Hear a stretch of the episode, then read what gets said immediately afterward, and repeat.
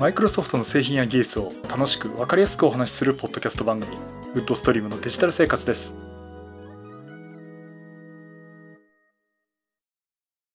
第556回目の配信になります。お届けしますのは木沢です。よろしくお願いします。はい、第556回目になります。この配信はクラウドファンディングキャンファイのコミュニティにより皆様のご支援をいただいて配信しております。今回も吉根さんはじめ合計9名の方にご支援をいただいております。ありがとうございます。ご支援の内容に関しましては、この番組ウェブサイト windows-podcast.com でご案内しております。もしご協力いただけるでしたらよろしくお願いします。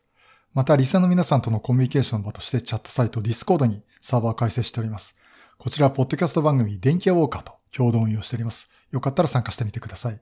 Discord サーバーの URL は番組ウェブサイトにリンク貼ってあります。はい、ということで556回目か。えー、っと、実はですね、今週ちょっとお休みしようかなと思ってたんですけど、なんかね、仕事が忙しくてって、まあね、みな、忙しいのは皆さん一緒なんですけどね、ちょっと気持ちがなんか落ち着かなくて、ちょっと来週から泊まりでまた出張とかあってありましたね。うん、ダメですね。あの、なかなかモチベーションがね、上がらないっていうか、まあそういった意味で私思うんだけど、あの、バックスフェイス FM のドリキンさんね、あの、やっぱり第一線のエンジニアの方で、やっぱり相当仕事忙しいと思うんですけど、趣味の方もね、あれだけ頑張ってるっていうのはね、もうね、やっぱ仕事もプライベートも一生懸命やるっていうのは本当に素晴らしいなと思っています。うん。一回こういうね、落ち込んじゃうとね、私みたいね、仕事もダメダメ、趣味もダメダメになると、あの、良くないんで、まあまあ頑張っていかなきゃいけないのかなと、思ってる今日この頃なんですが、まあそういうことでね、今日、えっ、ー、と、まあちょっといろいろってちょっと一回一休みしようかなと思ってたんですけど、うん、まあ、まあ、ちょっと話す分にはいいでしょうということで、ちょっと気軽に話をさせていただきます。というわけでね、実は今回は YouTube との同時配信、同時収録はしていません。ここ数回、550回からか。ね、やってはいるんだけど、あ、前回一回分けたかな。やっぱりね、両方やってうまくいく場合と、どっちつかずで落ち着かなくて、一生懸命映像見て喋ってるんだけど、声の方がなんか喋ってる方がおろそかになっちゃって、うん、なんとなく編集で繋いでるつもりだけど、ちょっといまいちだなっていうことがね、結構ありましたんで。まあ今後もいろいろこうやり方は考えていこうかなと思ってますけどね。まあ今回については、えー、マイクだけで喋っています。この後ちょっと YouTuber は別途撮るかもしれません。ほぼ同じ内容で。えー、まあということで、えっ、ー、と実はこう喋っててね、やっぱりこれだけだと慣れてるんで楽だなっていう。楽だ、楽っていうかね、編集は相変わらず大変なんですけどね。まあ、普通に喋れるかなっていう感じにしてます。さて、えっ、と、では今回お話しする内容はもちろん Windows 10です。Windows 10 October 2020アップデート。ついに一般配布が始まりました。えっ、と、今週かな。みんながね、お、なんか一般リリース始まったぞーっていう話をし始めまして。えっ、と、実際はいつ始まったんだっけ？実際配布になったのは、えー、10月20日ですね。2020年10月20日にリリースということになっています。えー、ってね、マイクロソフトの方でね、How to get the Windows 10 October 2020 Update。なんで2020だけ日本語なんだっていうのを突っ込みはともかくですね。まあそういうね、リリースが出ています。まあ、あの、まあ、あの、Windows に、あ、2000 じゃねえ、Windows 10 October 2020 Update につきましてはもう今まで何度も話してるんでね、あの、その回を聞いていただいたり YouTube の方見ていただければと思うんですが、えー、まあ、基本的にあの、半年に1回のバージョンアップのうちのマイナーアップデート版ということになります。まあ、あの、そういうところでね、まあ、ざっくりお話ししますけども、えっ、ー、と、まず、えー、標準のブラウザ、これマイクロソフトエッジ、これは Chromium 版エッジになりました。最初からエッジになります。で、こちらもですね、今バージョン番号調べてみたんです。あ、さ、早速入れたんですね、これね。で、バージョン番号調べてみたらですね、えっ、ー、と、バージョン86。86.0.622.51っていう風になってます。公式ビルド64ビット版って書いてありますけどね。えー、これが Microsoft Edge として、標準ブラウザとして入っています。そして、え、スタート画面ですね。ここのスタート画面のタイルのところが変わりました。皆さんこれタイルアイコンを使われてますかね？あの、タイルアイコンって今までテーマカラー、例えば私なんかブルーだったりするんですけど、タイルアイコンのバックの色ね、アイコンじゃなくてバックの色がそのテーマカラーに合わせてたんですね。私はブルーだったんで、テーマカラーのバックが、まあブルーだった、青だったんですけども、え、今度ですね、え、これはダークモードかライトモードかっていう、まあ白モードか黒モードかっていうところで、あの白モードにすると、かなり薄いグレー。で、黒モードにすると、まあ、いわゆるダークモードですね。ダークモードにすると、かなり濃いグレーっていう風にね、タイルアイコンのバックの色が変わります。まあそういったところであの、なんかな、デザイン的にこう統一性が取れたっていうかね、えー、そんな感じがしています。まあそんなところと、あとは、オルトキーとタブキーでタスクの切り替え、プログラムの切り替えがこうできるようになっているのは前からなんですが、これがですね、ブラウザ、マイクロソフトエッジのブラウザのタブごとに切り替えができるようになっています。ですから、マイクロソフトエッジで複数のタブ開いているときに、えー、例えば IT メディアのページだとか YouTube のページだ、Facebook のページだって今私今開いてますけども、えー、それがですね、全部タスク切り替えのサムネイルの画面にそれぞれ別に出てくるんですね。だから IT メディアのページだとか、マイクロソフトのページだとか、YouTube っていうのがね、あの、タスクの一つ、プログラムの一つとして見るようになって切り替えができるようになっています。まあ、ここはさすがですね。だからこれはその、マイクロソフトエッジだからできてるっていうところかなと思うんですけどね。えっ、ー、と、あの、リリースされた時に、インサイダープレビューの時に私これできなかったって言ってたんですけど今ね、ちゃんとできるようになっています。あとはね、設定アプリケーションがどんどん、えー、いわゆるコントロールパネルの古いインターフェースから新しいモダンインターフェースの方に切り替わっています。まあ、例えば、エクスプローラーで PC のとこで右クリックしてプロパティって選ぶと、今ではコントロールパネルに沿った昔のあのインターフェースでね、Windows 10のバージョン番号とか出てたんですけども、今はですね、いわゆるモダンなインターフェース、あの、スタートボタンを押して歯車を落として出てくるあの、モダンインターフェースの画面に、そちらの方に切り替えになっています。で、ここはね、バージョン情報って言っていたところなんですが、今はね、詳細情報っていう言い方が変わっています。ここにあのデバイスの情報ってことで、え、パソコンの名前だとか、プロセッサー何積んでる、実装メモリがどれだけだとか、あとは Windows 10のバージョンだとかですね、ビルドの番号とか、というのが、えー、表示されています。それとね、あの、前話してたの、切り取りスケッチ。えー、Windows キーと Shift キーと S のキーを押して画面をキャプチャー取る、画面ショットを撮るっていう機能で、あの、いくつかモードがあるんですね。指定した区形を取るとか、画面全体を取るとか、指定した Windows だけを取るとかね。えー、そういうのができてて、で、インサイダープレビューの時にね、この、どのモードを選ぶっていう、そのコントロールキーと、あ、じゃあ、Windows キーと Shift キーの S のキーを押したときに、スクリーンショットを撮るために上の方にどれを撮りますかってアイコンのメニューが出てくるんですけど、前はですね、あの、ここのアイコンに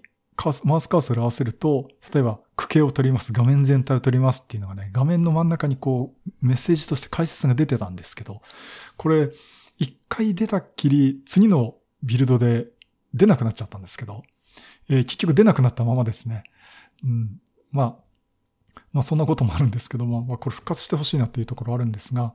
えっ、ー、と、ということで、キリトランドスケッチは結局大幅な変更なしという感じになっています。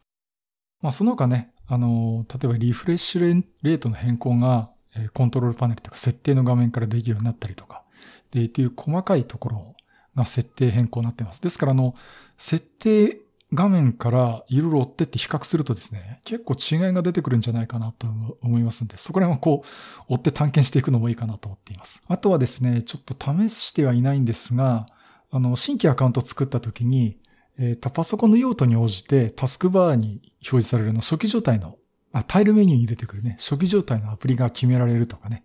あとは、あの、通知エクスペリエンスですね。メッセージが来ました、メールが来ましたっていうところが、えアプリケーションのアイコンと一緒に出てくるってちょっとわかりやすくしましたとかですね。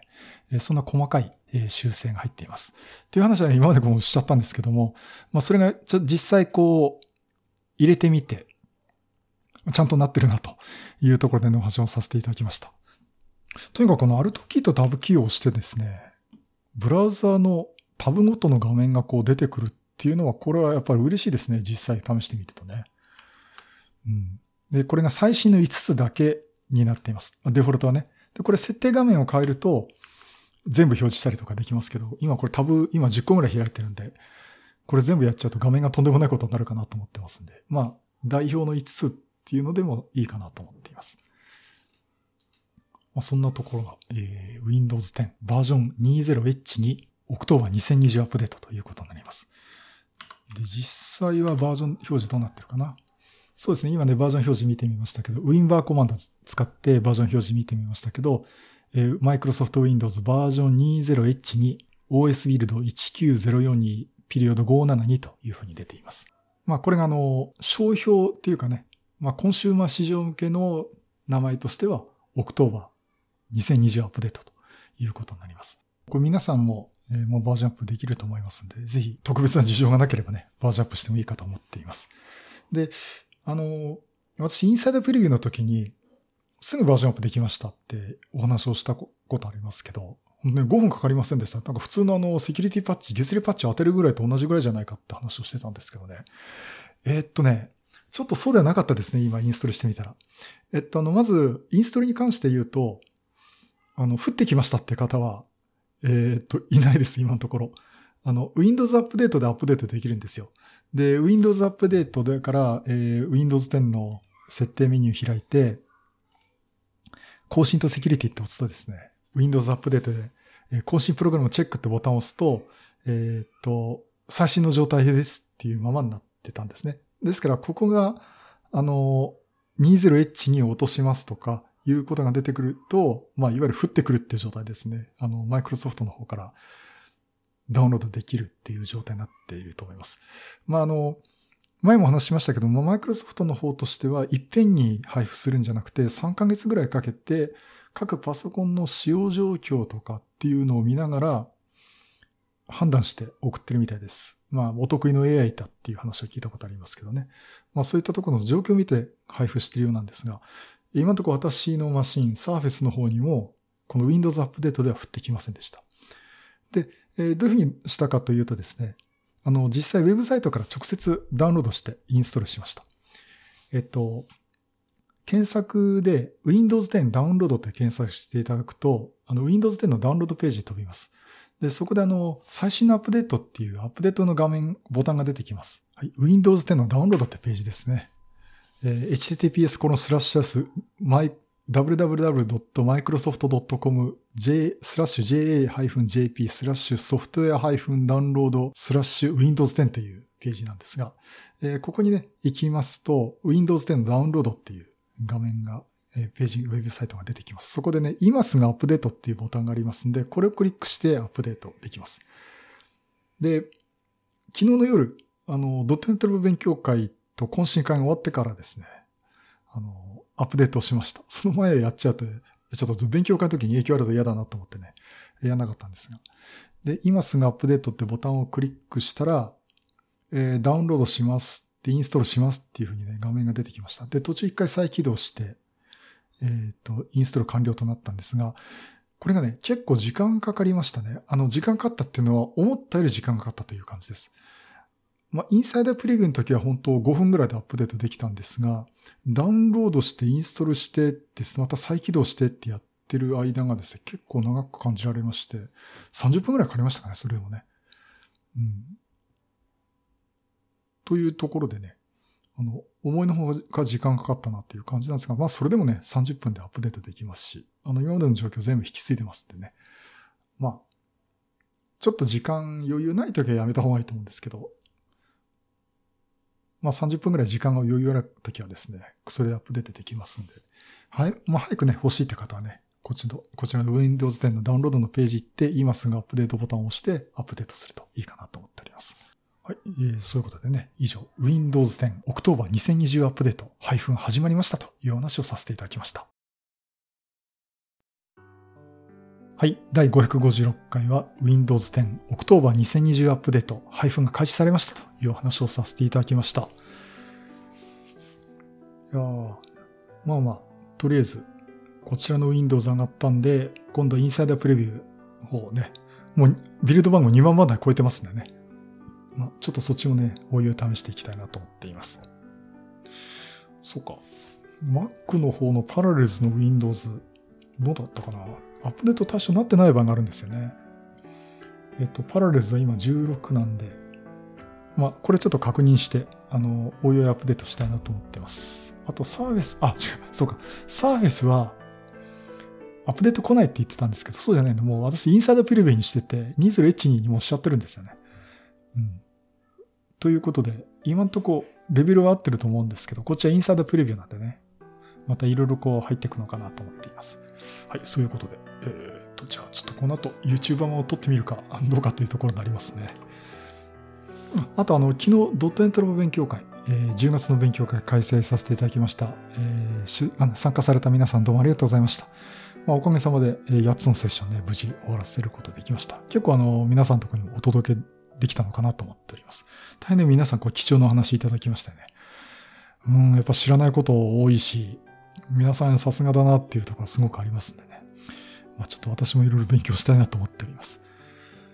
えっとね、あと来月はちょっとわからないんですね。ちょっと11月の勉強会やるかないか。えっと、ちょっと今私の仕事が忙しいんだけどどうしようかってことを今スタッフと相談している最中です。うん。まあちょっとね、あの、まあ、せっかくこう期待していただいてるとこもあるんでね、できるだけ開催したいなと思ってますが、えっと、まあいずれあの、ご連絡するっていうかね、あの、こうあのやるようでしたら、あの、募集サイトの方立ち上げたいと思いますんで、その時はよろしくお願いします。あと何かあったかな？まあ、あの、昨日 iPhone12、iPhone12 見てきましたけど。あ、昨日じゃないか。まあ今週ですけどね、発売日にちょっと見てきましたけど。うん、なんか iPhone4 のリメイク版ですかってぐらいいいいい感じで、え感じでね。私あれ結構好きだし、あの iPad じゃない、iPhone 12 Pro の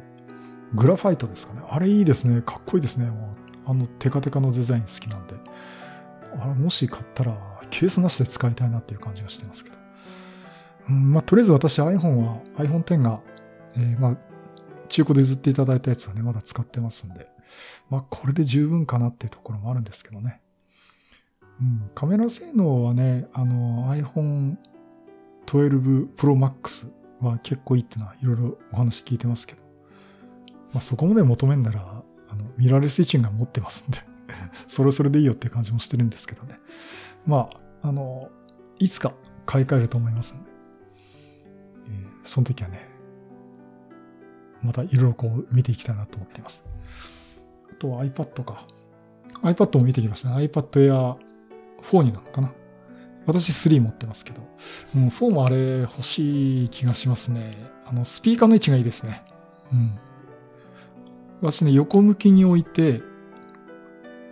こう、動画とか見るときにステレオで聞くっていう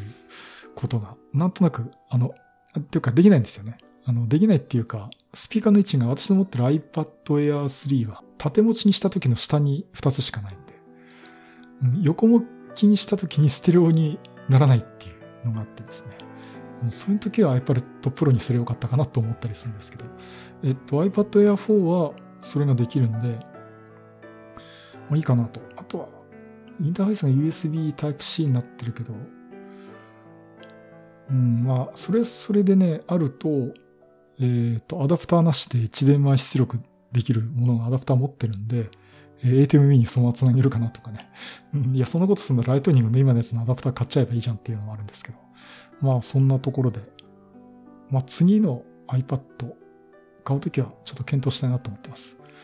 まあ、多分プロじゃするんじゃないかなと思うんですけどね。まあそんなとこで、えっ、ー、と、今週もね、いろいろとこう見てきました。はい、そういうことで、またいろいろネタ集めてお話したいと思います。またよろしくお願いします。